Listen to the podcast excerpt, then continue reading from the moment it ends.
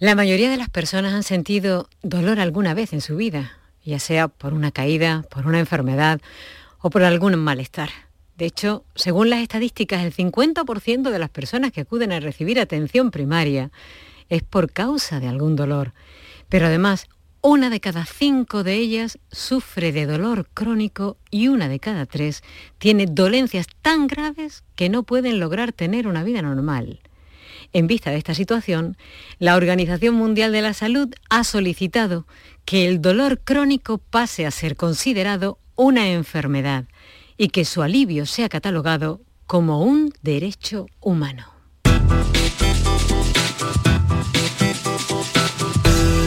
Por tu salud con Mariló Seco. Y para hablar de este tema, hoy vamos a tener unos invitados muy especiales. Van a estar con nosotros Consuelo Rodríguez, que es médico especialista en, anestesiología y reanimación, responsable de la unidad del dolor del Hospital de Poniente de Elegido, Almería. Y también eh, Rafael de Alba Moreno, también médico especialista en anestesiología, reanimación y terapéutica del dolor y responsable de la unidad del dolor del complejo hospitalario de Jaén. Eh, estos van a ser nuestros invitados y por supuesto eh, queremos contar con nuestros oyentes, como siempre, que ya saben que pueden preguntar a los especialistas las dudas que tengan sobre el tema. Vamos a ver. Por ejemplo, ¿te duele algo? ¿Qué te duele? Eh, ¿Desde cuándo? ¿Cuántos analgésicos te tomas? ¿Te automedicas? ¿Siempre te quejas de que te duele todo y nadie te escucha? Nosotros sí te vamos a escuchar y nuestros especialistas de hoy, por supuesto. Estos son los teléfonos a los que desde ya podéis empezar a llamar y hacer vuestras preguntas. Para contactar con nosotros puedes hacerlo llamando al 95 50 56 202 y al 95 50 56 222 o enviarnos una nota de voz por WhatsApp al 616 135 135. Por tu salud en Canal Sur Radio. Pero antes, como cada día nos ponemos al día con las cifras de la pandemia. Andalucía recupera hoy la normalidad en todas sus provincias aunque lo hace en un día donde la incidencia ha aumentado su tasa a 30,6 casos por 100.000 habitantes y que deja 307 nuevos positivos y 5 fallecidos por COVID-19. La incidencia ha subido en cuatro provincias andaluzas. Según los datos consultados ofrecidos por el Instituto de Estadísticas y Cartografía de Andalucía, Almería tiene una tasa de 61,3 casos, Málaga 40,2, Granada 27,5, 18,8 es lo que tiene Jaén. El nivel cero de alerta en todo el territorio fue aprobado ayer por los comités territoriales de alerta de salud pública de alto impacto reunidos de forma telemática las mascarillas en zonas cerradas y mantener la distancia de seguridad son los únicos resquicios que quedan de la pandemia. De esta forma, la comunidad autónoma entra en una situación de normalidad sin restricciones tras haber pasado esta semana del nivel 1 al 0 mm, dos distritos eh, de Almería que eran los únicos que quedaron pendientes eh, la semana pasada. Asimismo, dichos comités han decidido eh, de acuerdo con los informes de evaluación de las delegaciones territoriales de la Consejería de Salud y Familias, no proponer ningún municipio para la restricción de la libertad de movimiento en horario nocturno. Para contactar con nosotros puedes hacerlo llamando al 95 50 56 202 y al 95 50 56 222 o enviarnos una nota de voz por WhatsApp al 616-135-135. Por tu salud en Canal Sur Radio. Aquadeus, ahora más cerca de ti, procedente del manantial Sierra Nevada, un agua excepcional en sabor, de mineralización débil que nace en tu región. Aquadeus Sierra Nevada es ideal para hidratar a toda la familia y no olvides tirar tu botella al contenedor amarillo. Aquadeus, fuente de vida, ahora también en Andalucía. Ni el challenge del papel higiénico, ni el de la botella Los retos más difíciles a los que se enfrenta nuestra generación están en la vida real, como el famoso encontrar trabajo challenge o el independizarse challenge. Y aunque para superarlos necesitamos vuestro apoyo, aceptamos el reto. Súmate en aceptamoselreto.com. FAD 916 1515. Por tu salud.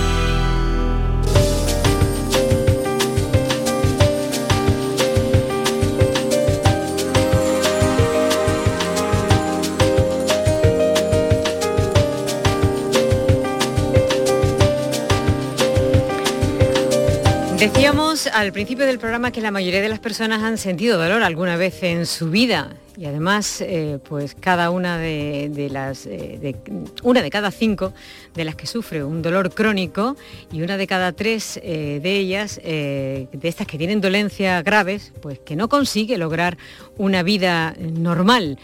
El dolor crónico afecta en España a casi 7 millones de personas mayores de 16 años. Esto es al 17% de la población, de las que el 11% padecería dolor crónico discapacitante, mientras que el 6% tendría dolor crónico no discapacitante. El dolor crónico discapacitante es más prevalente entre las mujeres, incrementándose las diferencias por sexo conforme aumenta la edad.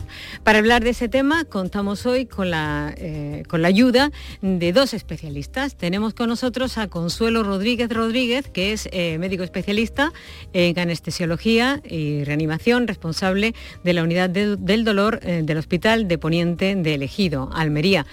Consuelo, buenas tardes. buenas tardes, ¿cómo estás? Bienvenida y gracias, gracias. por estar con nosotros.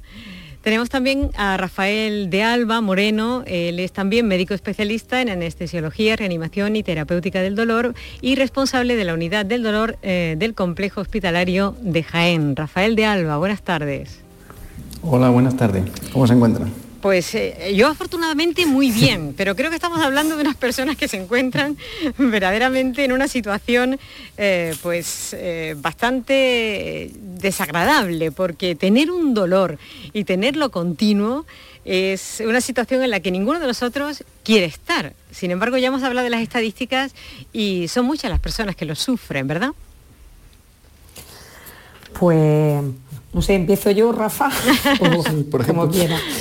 Bueno, pues ha hecho, ha hecho un resumen muy bueno pues, sobre la epidemiología del dolor, hablando de datos, y ha dado un dato muy importante y es que, a ver, conforme las personas nos vamos haciendo mayores, pues la incidencia del dolor sube. Se ha visto que en pacientes mayores de 75 años mm, el, dolor crónico ocurre hasta en el 50% de, de las personas. Y bueno, en, las mujeres también se ha visto que la incidencia del, dolor es, más, es mayor. ¿no? Este año precisamente con la conmemoración o con el Día Mundial del Dolor se, hacía especial hincapié en el dolor lumbar, que es uno de, bueno, el, dolor más prevalente ¿no? dentro de, del dolor crónico. Entonces, bueno, pues como hablar de cifra eh, muchas veces a lo mejor es un poco más mm, eh, impersonal. La verdad es que detrás de cada cifra, bueno, pues hay, pacientes, claro, hay personas pacientes y familiares pues a los que les limita y ha hablado de dolor discapacitante, ¿no?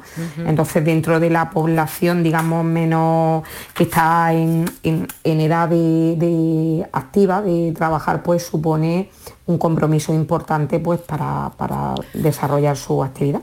Yo creo que podríamos también empezar eh, explicando, porque quizás no todo el mundo que nos está escuchando lo sabe, cómo funcionan en Andalucía las unidades del dolor. A ver si en este caso nos lo explica Rafael. Hola, bueno, pues la unidad de dolor eh, lo que abarca un, somos un conjunto de, especialistas, no tiene por qué ser anestesiología, ahora estamos hablando del tratamiento multidisciplinar, es decir, que, afecta a muchos eh, especialistas, eh, desde atención primaria, que es la puerta de entrada, porque es lo que más pacientes ven, ¿eh? hasta fisioterapeutas, rehabilitadores, psiquiatras, psicólogos, todos estamos implicados en, el tratamiento del dolor. Pasa que cuando ya son unos tratamientos muy rebeldes a, farmacológico o a fisioterapia, a, veces pues estamos en las unidades de dolor que son, actúan sobre técnicas más invasivas. ¿eh? sobre todo pues, sobre todo pacientes mayores que son pluripatológicos y tienen muchos fármacos, entonces haciéndole una técnica mínimamente invasiva muchas veces mejora el dolor y podemos bajar eh, los fármacos. ¿Y todas las provincias andaluzas cuentan con al menos una unidad del dolor? O, y me imagino que si es así, eh, en realidad serían pocas, ¿no? Pues mm, bueno, eh, sí, Andalucía tiene en cada una de sus provincias al menos una. La mayor parte de las provincias tienen dos, tres o más unidades del dolor. Uno de, los retos del nuevo Plan andaluz del dolor que está bueno, a punto de publicarse es precisamente eso, pues hacer un análisis de la situación actual que tenemos eh, ver las necesidades que tenemos, implementar las que faltan en, algunos, en algunas provincias, bueno, pues que solo disponen de, una unidad del dolor. Eh, las unidades del dolor se digamos que, como ha dicho Rafa, son digamos, la punta del iceberg o el último lugar al que acuden los pacientes con dolor crónico derivados, como ha dicho, de atención primaria, que es el primer paso, y, la atención primaria mm, básicamente es la que recibe casi todos los pacientes con dolor. Entonces, eh, bueno, hay unidades del dolor divididas, digamos, en tres estratos. Como él ha dicho, pues hay unidades más pequeñas en las que cuentan a lo mejor con uno o dos profesionales, una unidad de, digamos, de nivel 2 y la unidad de, de, nivel 3, que serían las de referencia, donde, como ha dicho Rafa, pues se hacen técnicas muchísimo más específicas y bueno, pues donde, que no están disponibles, claro, en, sitios más pequeños. Hemos estado hablando, bueno, hace un momento del dolor lumbar, pero en realidad eh, hay algunas mm, enfermedades que están más relacionadas con la presencia del dolor, no solamente el dolor lumbar, eh, enfermedades como la artritis, fibromialgia, cáncer, neuropatías, fracturas, eh, pueden ser esas las más habituales, ¿no? Pero cada una me imagino que necesita un tratamiento diferente. Bueno, pues efectivamente, no es lo mismo tratar un, dolor post-operado de columna que un dolor radicular, en el cual el tratamiento es más específico que un dolor poliartrósico por una poliartropatía o reumatología. El tratamiento es mucho más diferente. Claro. Entonces, si hay un dolor localizado, se puede abordar desde una técnica intervencionista. Si hay un dolor más generalizado, pues tratamiento farmacológico, que a veces suele ser rebelde o, puede tener efecto secundario también. Eso también hay que, contemplarlo. Entonces muchas veces hay que hacer un seguimiento exhaustivo cuando pautas un tratamiento para evitar los efectos secundarios, que eso eh, muchas veces es importante, el seguimiento de esos pacientes. Claro. La tolerancia del dolor también es eh, muy variable. Hay personas que toleran el dolor eh, más o menos bien eh, y no necesitan casi eh, medicamentos y hay otras pues que todo lo contrario. Yo a mí me parece, no sé, corríjame si me equivoco, que ustedes dividen el dolor agudo o el dolor crónico. No sé si es por la duración del mismo o por la intensidad del mismo. Bueno, mm, efectivamente, bueno, la clasificación del dolor existen múltiples eh, pero efectivamente el dolor agudo es aquel dolor que aparece pues, cuando tenemos un, problema, una lesión, como has dicho bien, una fractura y eh, nuestro cuerpo responde de, una manera em, eh, normal, digamos, defendiéndose un poco de la agresión que tiene. En el caso del dolor crónico, que ya tiene una entidad propia, ya es una enfermedad como tal, no es un síntoma ¿vale?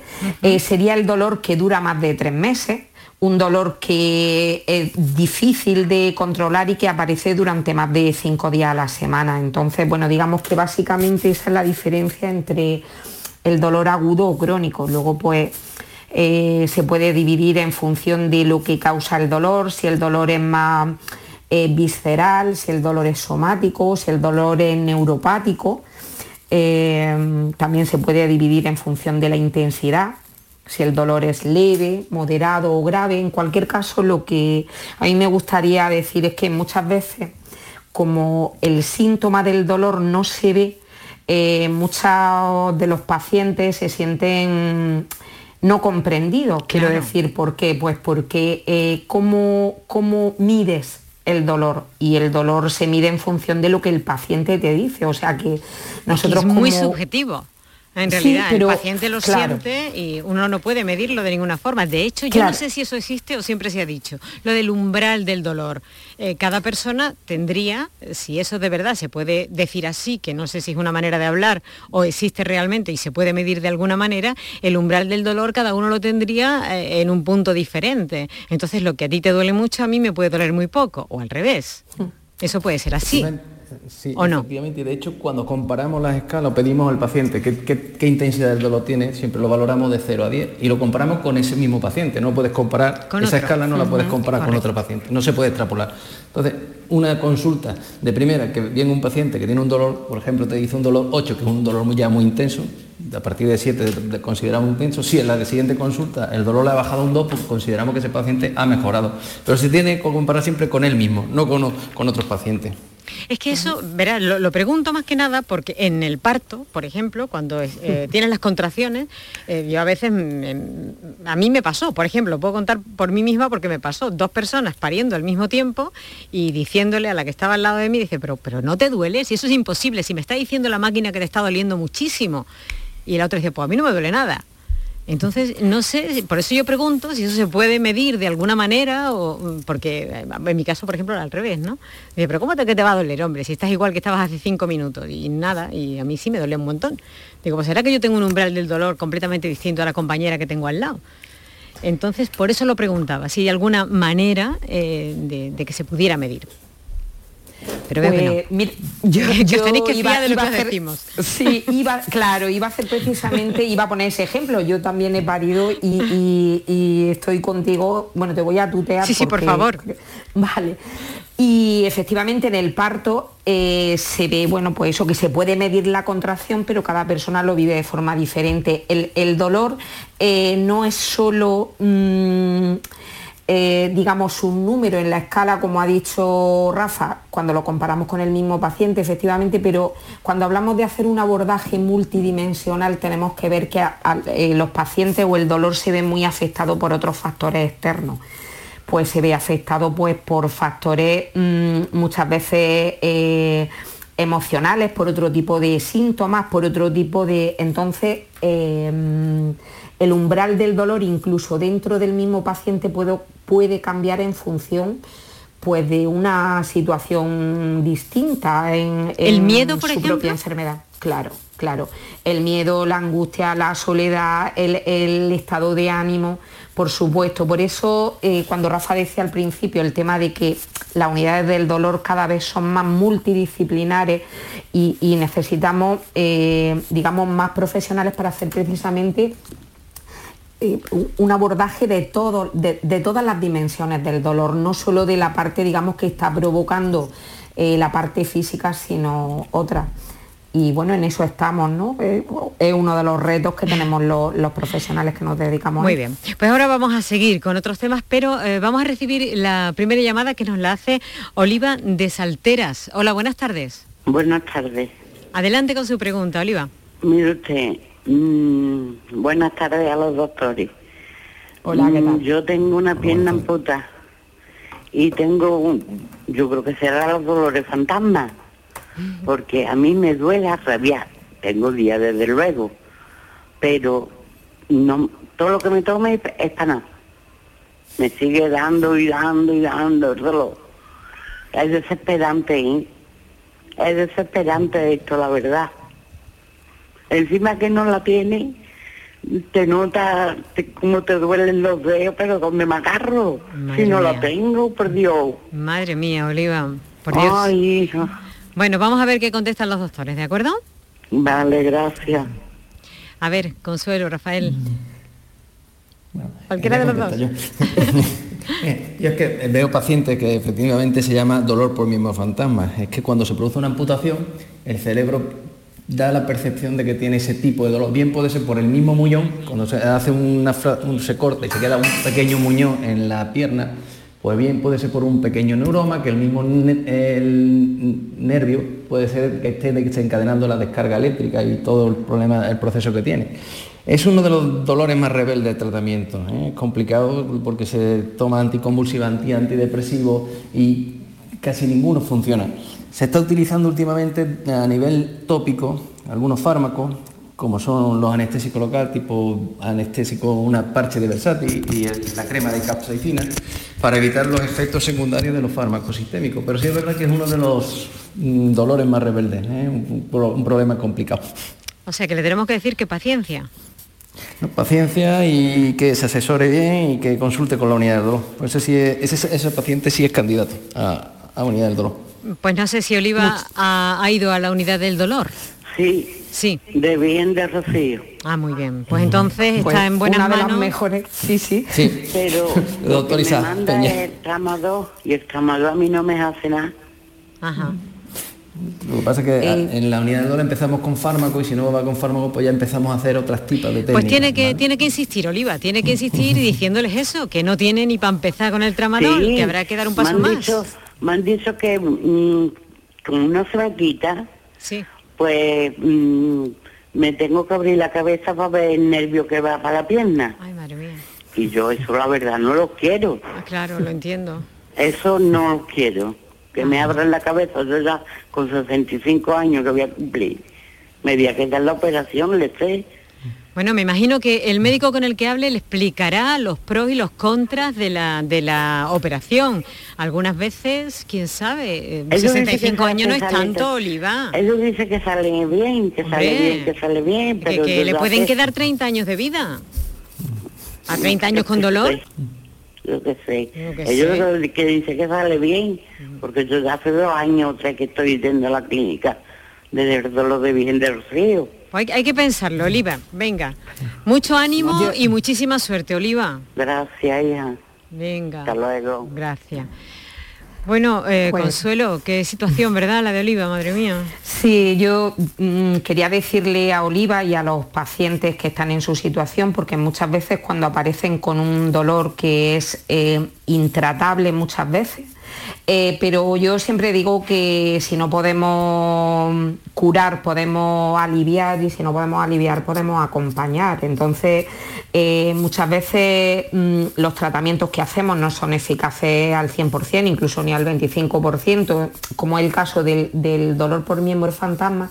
Y es muy interesante pues, que los propios pacientes, eh, en nuestro caso, pues ya se están llevando a cabo las escuelas de pacientes ¿Por qué? Porque la situación que tiene Oliva no es lo mismo vivirla en soledad que compartir, por ejemplo, sus experiencias con pacientes que tienen el mismo dolor y que dentro de los propios pacientes se pueden dar eh, recomendaciones de hábitos, de aparte de lo que nosotros hacemos como profesionales. Quería, quería eh, digamos, hacer este señalamiento porque me parece importante que sobre todo en dolores de muy difícil abordaje y tratamiento, aparte de los tratamientos, con, fármacos, con pastillas o incluso pues, con estimuladores, como, como se le está planteando a ella, pues que, busquen también alternativas, sobre todo en escuela de pacientes o incluso en tratamientos coadyuvantes que se llaman. Lo que pasa es que se les está pidiendo mucho, se les está pidiendo que se le eche gana a personas que normalmente pues les cuesta mucho tener una vida normal, no pueden hacer ejercicio, no pueden dormir normalmente,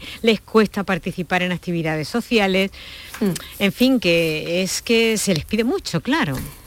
Eh, de todo modo, bueno, en la escuela de pacientes yo no quería, no quería orientarla como un trabajo, como una petición o como un esfuerzo, sino que muchas veces es un espacio donde los propios pacientes eh, comparten con otros pacientes, pues mm, quiero decir, el día a día incluso la, pues lo que estás comentando, ¿no? De la sensación del no tengo ganas, no puedo y demás.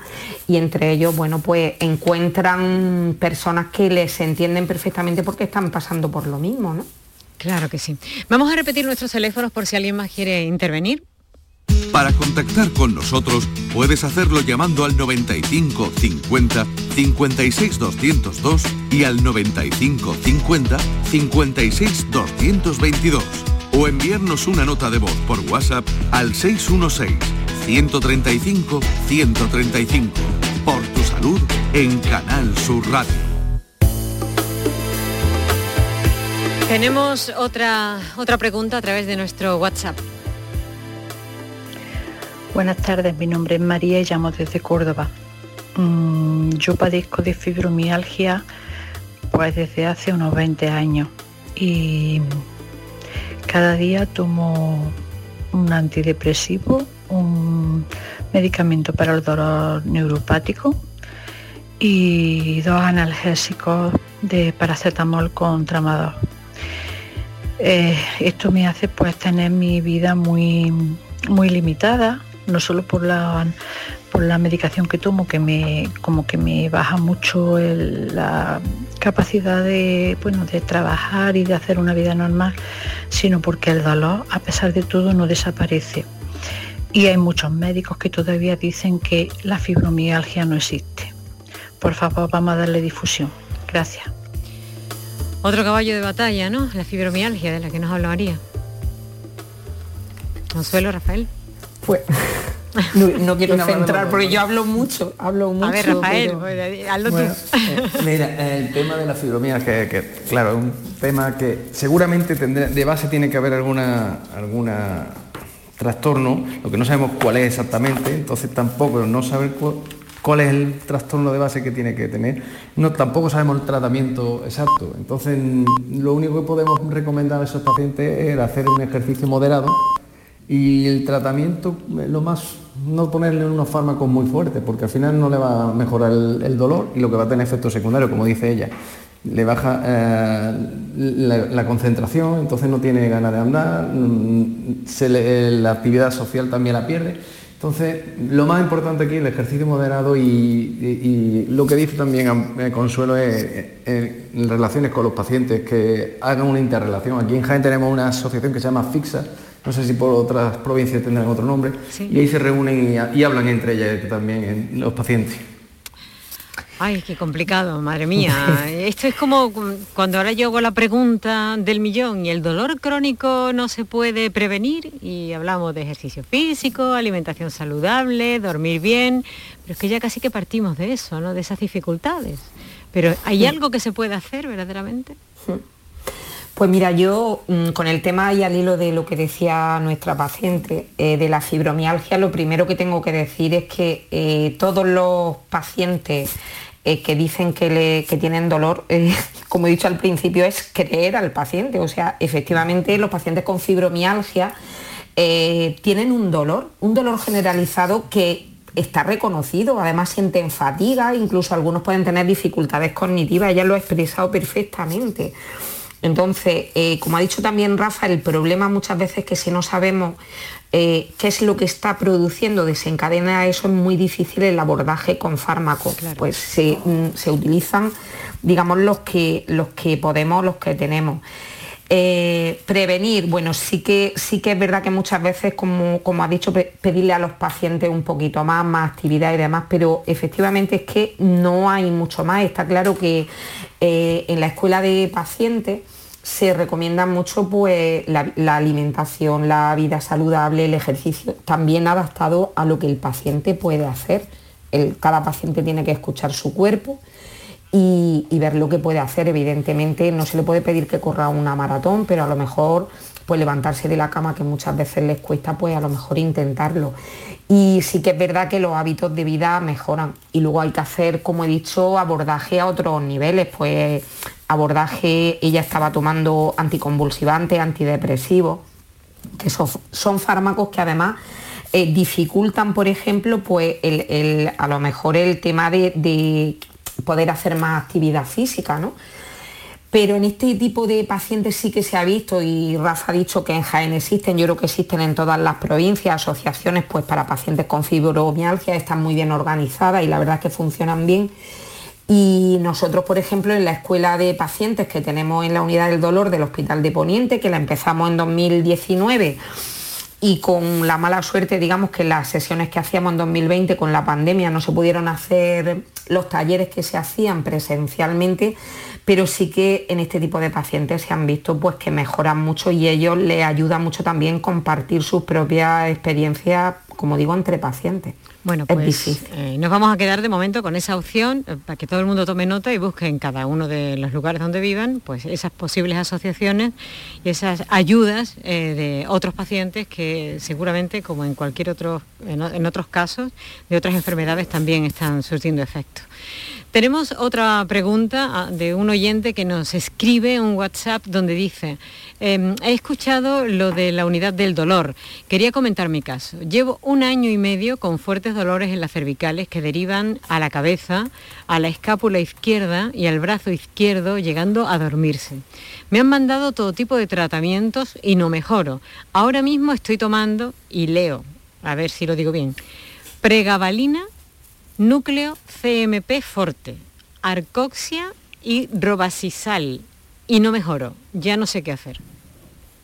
Yo no sé muy bien lo que he leído ni lo que es, pero si ustedes lo han entendido, que seguro que sí, ¿qué le podemos decir este? Bueno, pues eh, primero habrá que hacer un diagnóstico si tiene algún problema a nivel cervical con una resonancia y si se descarta cualquier tema de organicidad, lo, normal la mayoría de las veces, muchas veces es un dolor miofacial, un dolor producido por unas contracturas musculares que a veces son, no, no, hay diagnóstico por imagen, sino un diagnóstico clínico y a veces se puede hacer una infiltración con estésico local en los puntos donde, eh, un punto gatillo, punto doloroso que tiene y que a veces se irradia incluso hacia la cabeza y si mejora eso y dura poco tiempo se puede utilizar también la toxina botulínica para ese tipo de dolor. También hay que hacer el diagnóstico correcto, evidentemente. Si tenemos una cervicobraquialgia y el problema es una hernia de disco, pues habrá que tratar la hernia de disco o cervical.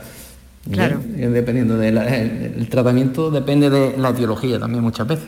Ya que estamos hablando de tratamientos, ¿cuáles son las técnicas más avanzadas? Lo último que, hemos podido, de lo, de lo que podemos estar orgullosos o que estamos viéndole un poco la luz a este tema tan complicado.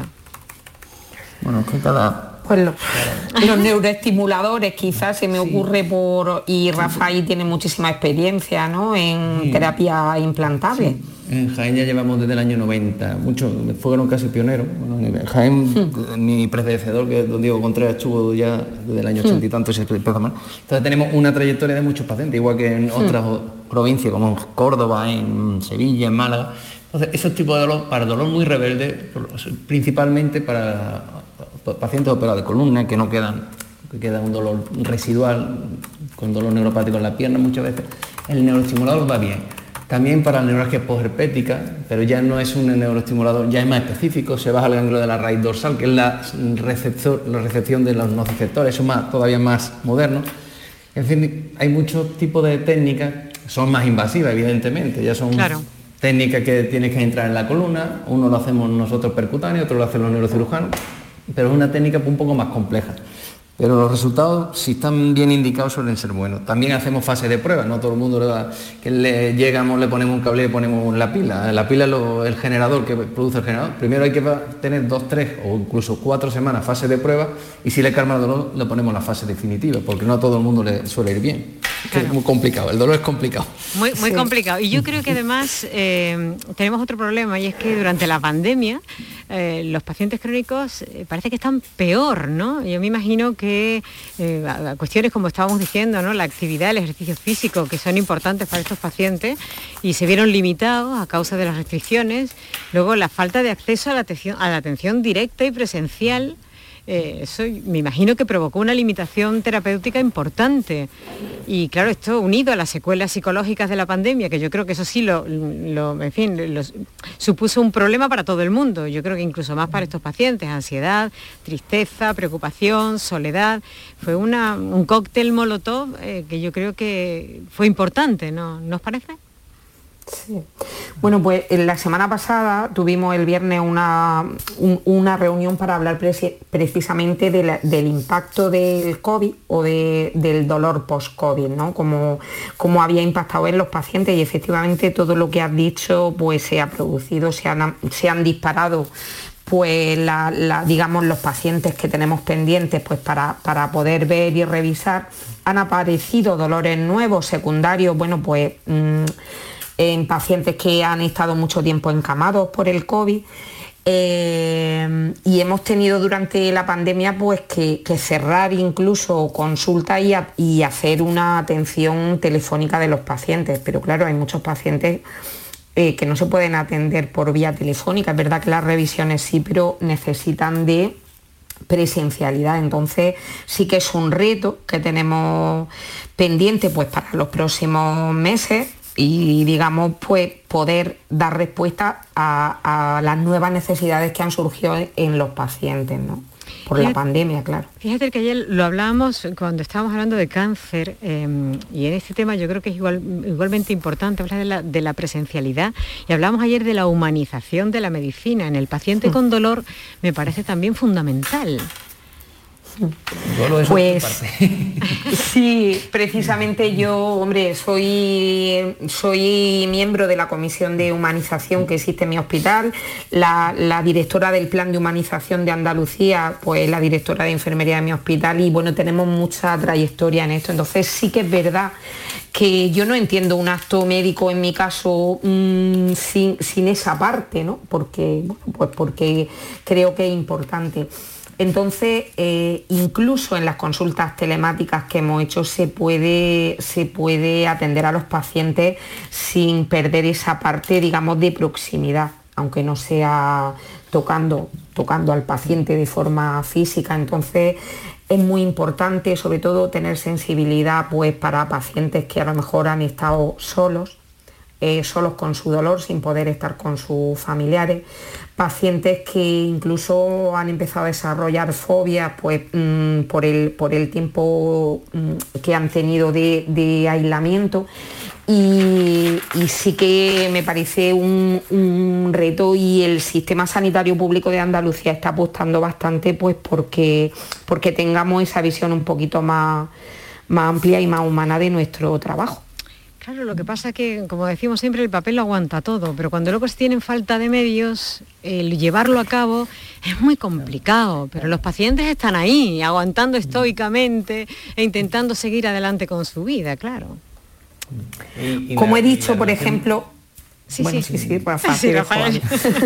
que digo que la relación médico-paciente es súper importante, la empatía, todo eso es importantísimo. No es lo mismo que de un día que esté el médico un poco cansado y lo vea un poco agrio entre comida, que si está le cuentas alguna cosilla alguna, y tiene más, más empatía con el paciente y el paciente recibe el tratamiento diferente, ¿eh? incluso Totalmente. eso es importante. Y le da seguridad y, y, otras sensaciones que yo creo que son importantísimas. Hablabais hace un momento de la familia, yo creo que el apoyo de la familia es muy importante. Vamos a hablar ahora de eso, pero vamos a recibir primero la llamada de Gregorio, que nos llama desde Granada. Gregorio, buenas tardes. Hola, buenas tardes. Mm, mire, quisiera hacerle una pregunta a los doctores porque eh, padezco de lumbalgia. Tengo un problema en la espalda, llevo bastante tiempo y me hicieron un bloqueo en la unidad del dolor aquí en Granada, pero no, no me ha hecho efecto. Y ahora últimamente me han hablado de una técnica MBST, una resonancia magnética terapéutica, que por lo visto no le tiene seguridad social, quisiera ver si me pudieran dar información los doctores. Eh, pues esa pregunta es bien directa. Adelante. bueno. Sí. Adelante, Consuelo. Rafa, Rafa, Bueno, te cuento. Yo tengo actividad privada y tengo. Entonces, mm, normalmente eso lo, suele hacer. Suelen tener algunas clínicas de fisioterapia. Eh, lo que hace es crear un campo magnético hay estudios publicados en Alemania, pero yo no tengo la seguridad de que ese, vamos, porque no lo tengo conocimiento, es una, eh, técnica nueva. Y eh, lo que hace es crear un campo magnético, que parece que crea alteración a nivel de la célula, pero no sabemos el mecanismo cuál. Entonces tampoco sé yo el resultado que va a tener a largo plazo. Eh, vino dos pacientes, pues uno le fue bien, el otro no fue tan bien, pero claro, eso es como como, una, lotería. Como cualquier técnica, claro, cualquier técnica. Tampoco te le puedo explicar mucho más. Es una técnica novedosa. ¿eh? Sí, Consuelo, ¿qué querías decir? Pues yo le quería decir a Gregorio que bueno, que como no sabemos exactamente el bloqueo que le hicieron en, Granada Capital, las dos unidades del dolor eh, que funcionan son, son muy buenas y de referencia. Entonces, es verdad que muchas veces un bloqueo inicial puede no ir bien pero eh, se pueden probar alternativas, incluso repetir el mismo bloqueo o hacer otras cosas diferentes. Entonces, hombre, yo creo que sin conocer la historia de Gregorio, lo que yo le recomendaría es a lo mejor, bueno, pues que, volviera eh, a ser revisado en la unidad, que le plantearan otra Eh, otros tratamientos incluso que según la, patología, porque la lumbalgia puede ser, como ha dicho al principio Rafa, de muchísimas etiologías, puede tener desde una contractura, una hernia de disco o muchas cosas, entonces que le reevaluaran y, le dijeran, bueno, pues la alternativa que, que tiene si el primer bloqueo ha fallado. Bueno, pues desde aquí y desde la distancia, Gregorio, es lo que te pueden decir. Pues vale, muchas gracias y muchas gracias por la, por la atención. Pues gracias a ti por la llamada, Gregorio. Nos habíamos quedado eh, hablando del apoyo familiar. A mí me parece fundamental, creo que en esto como en cualquier otra cuestión eh, de salud, pero claro, para que funcione hay que ofrecerles información, recursos, en fin, luego apoyo emocional, social. Vuelve a ser complicado y un poco el pescado que se muerde la cola. Yo, yo insisto, yo soy muy, muy pesada y tengo quizá mucha fe o mucha, mucha, yo le, pongo muchas ganas, sobre todo yo hago eh, muchísima de, bueno, la, boca, la actividad que hago con pacientes, sobre todo en dolor oncológico.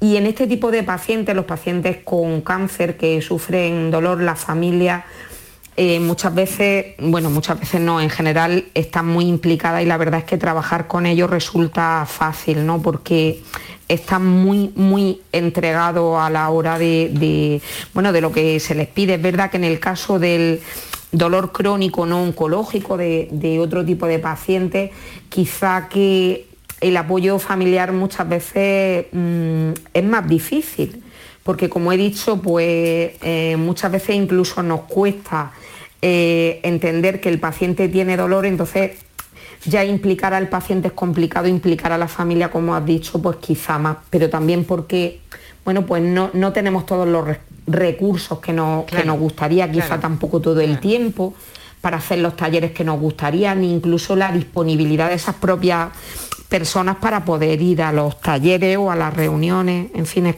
un tema muy complejo. Claro, pero al final es la persona con la que convive el enfermo y, bueno, es quien le puede dar más apoyo, ¿no? Aparte de, los médicos. Así que quizás sea una cosa necesaria y que hay que revisar e intentar eh, pues eh, empujarla un poco. Vamos a hacer una pequeña pausa y enseguida continuamos.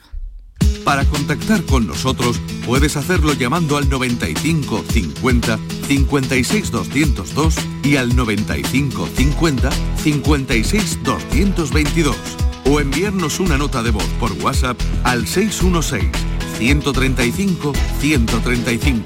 Por tu salud en Canal Sur Radio.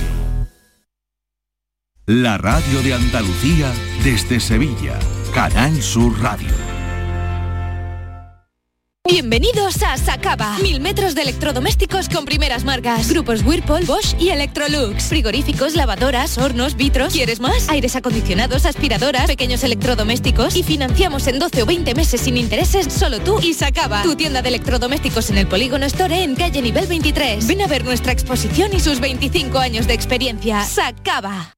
Yo ya no pago por mi consumo y digo chao, digo chao, digo chao, chao, chao, a tú lo mismo.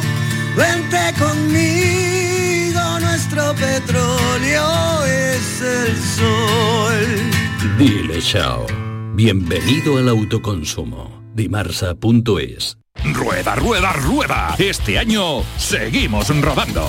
Llega el undécimo Salón del Motor de Ocasión de Sevilla del 28 de octubre al 1 de noviembre. Turismos, motocicletas y vehículos profesionales, kilómetro cero seminuevos y de ocasión de las principales marcas y modelos. Undécimo Salón del Motor de Ocasión de Sevilla del 28 de octubre al 1 de noviembre en Cibes. Seguimos rodando. Canal Sur Radio. Por tu salud. Recibimos la llamada de Curro de Jaén. Adelante, Curro. Buenas tardes. Buenas tardes. enhorabuena por el programa. Gracias. Y un saludo o un abrazo muy fuerte para don Rafael y para la doctora. Mm, entonces, mi dolor, voy a decir cuál es mi dolor, hija mía. Yo tengo una hija que es enfermera, no voy a dar el nombre aquí en Jaén.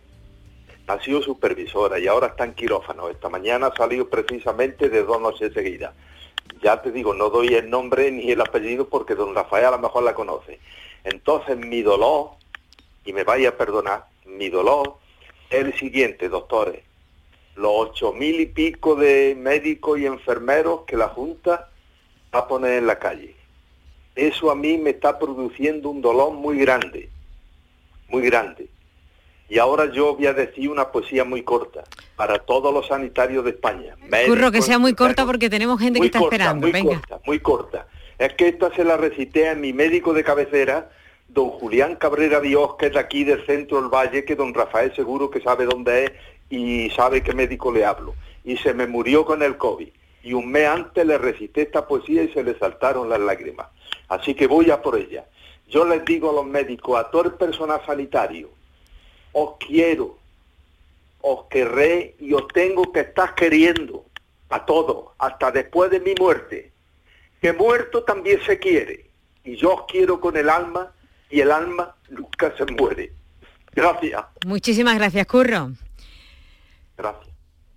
Pues bueno, hay que dar las palabras eh, de Curro y sus sentimientos, que han quedado bastante claros. Consuelo, Rafael, ¿queréis decirle algo a Curro?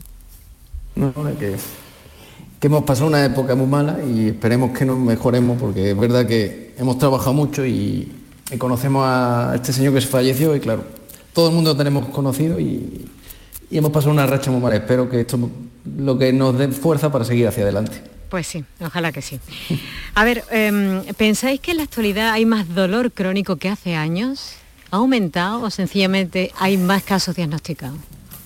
No, eh, me explico, el problema no es que haya más dolor crónico, es que cada vez la edad es, es más, hay más envejecimiento y está relacionado directamente, como ha dicho Consuelo, que por encima de 75 años casi el 50% padece dolor crónico. Entonces, eh, no es que haya más, es que cada vez nosotros envejecemos más. Entonces la, esperanza de vida es más larga, entonces el dolor pues es más, más frecuente, más prevalente. No es que estemos haciendo las cosas mal, o sea, simplemente que nos hacemos más mayores y somos más. Bueno, la, la, vida sedentaria también. Claro. Al contrario, yo creo que eh, cuando un síntoma, es, en este caso el dolor, es más prevalente, pues hay una frase en estadística que siempre dice que lo que no se mide no existe. Claro. Entonces, eh, si precisamente tenemos esta sensibilidad pues para, para detectar eh, algo que a lo mejor estaba infravalorado en otros momentos, pues porque no se le daba la atención necesaria, pues, pues bueno, ahora se está haciendo visible.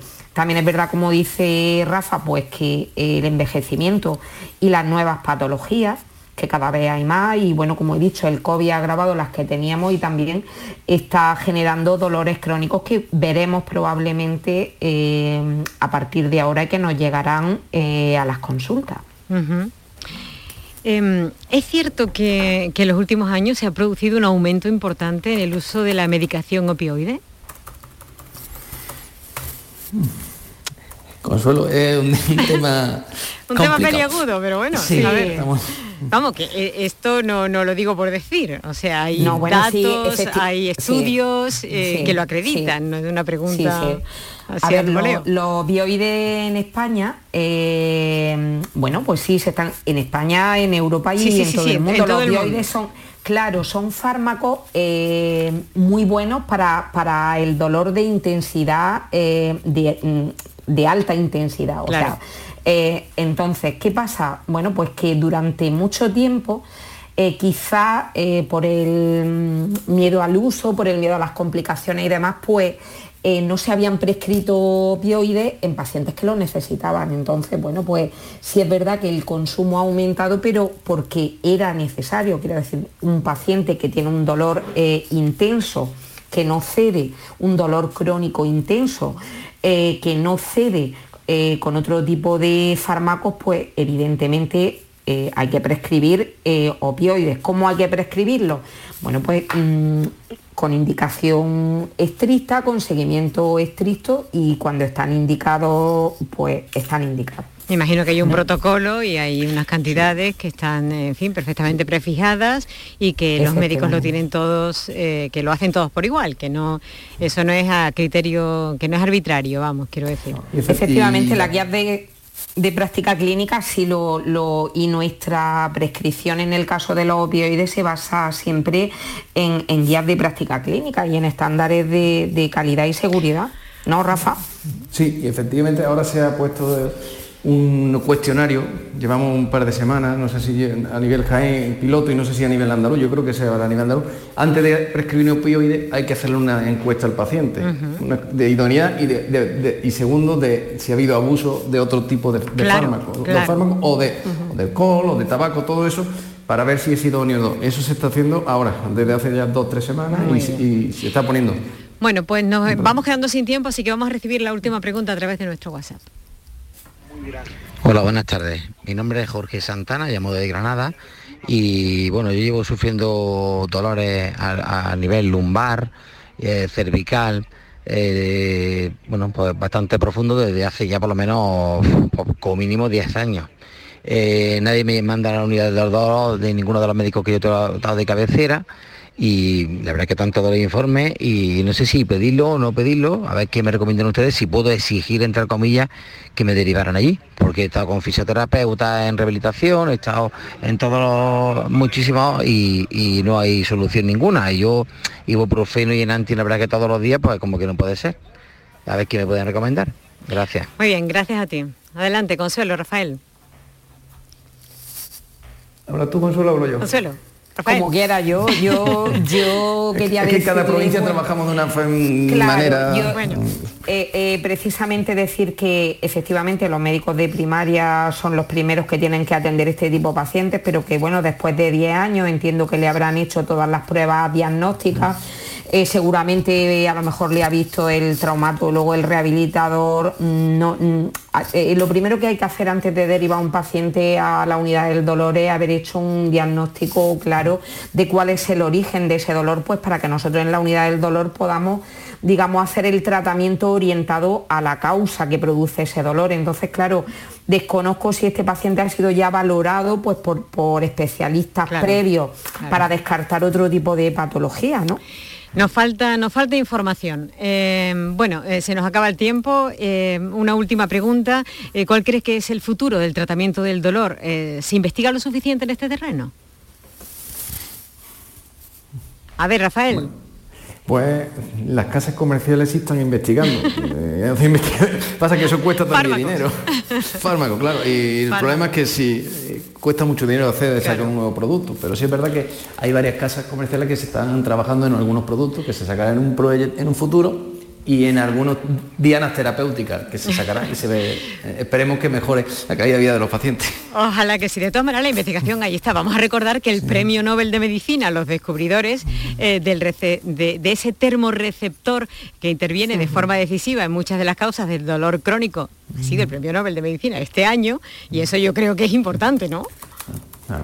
Pues tendremos que ir tendremos que ir y bueno, también, también habrá que ampliar el abanico de fármacos que hay que utilizar en el tratamiento del dolor y bueno, ahí lo dejo pues porque tenemos eh, en Canadá, por ejemplo, se están usando los cannabinoides que en breve, bueno, pues también tendremos que, en fin, hay, hay futuro y yo creo que lo más importante es decirle a nuestros pacientes que, seguimos buscando respuesta a su dolor. Pues con eso nos vamos a quedar y con lo que hemos dicho, telemedicina, visitas presenciales, control diario de los pacientes, rehabilitación, intervención psicológica y ese buen hacer y esas buenas intenciones de eh, doctores como los que hemos tenido hoy con nosotros y a los que les agradecemos eh, muchísimo que hayan estado. Consuelo Rodríguez y Rafael Alba, ambos responsables de la unidad del dolor, eh, Consuelo del Hospital de Poniente de Elegido, Almería y Rafael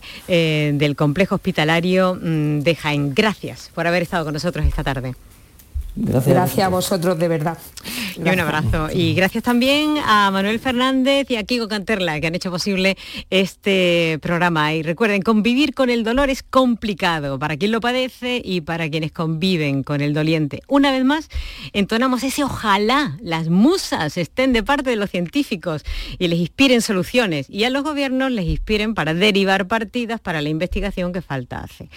Y además, si es posible que eh, despertemos mañana sin tener que entonar una canción como esta, hombre. Hasta mañana.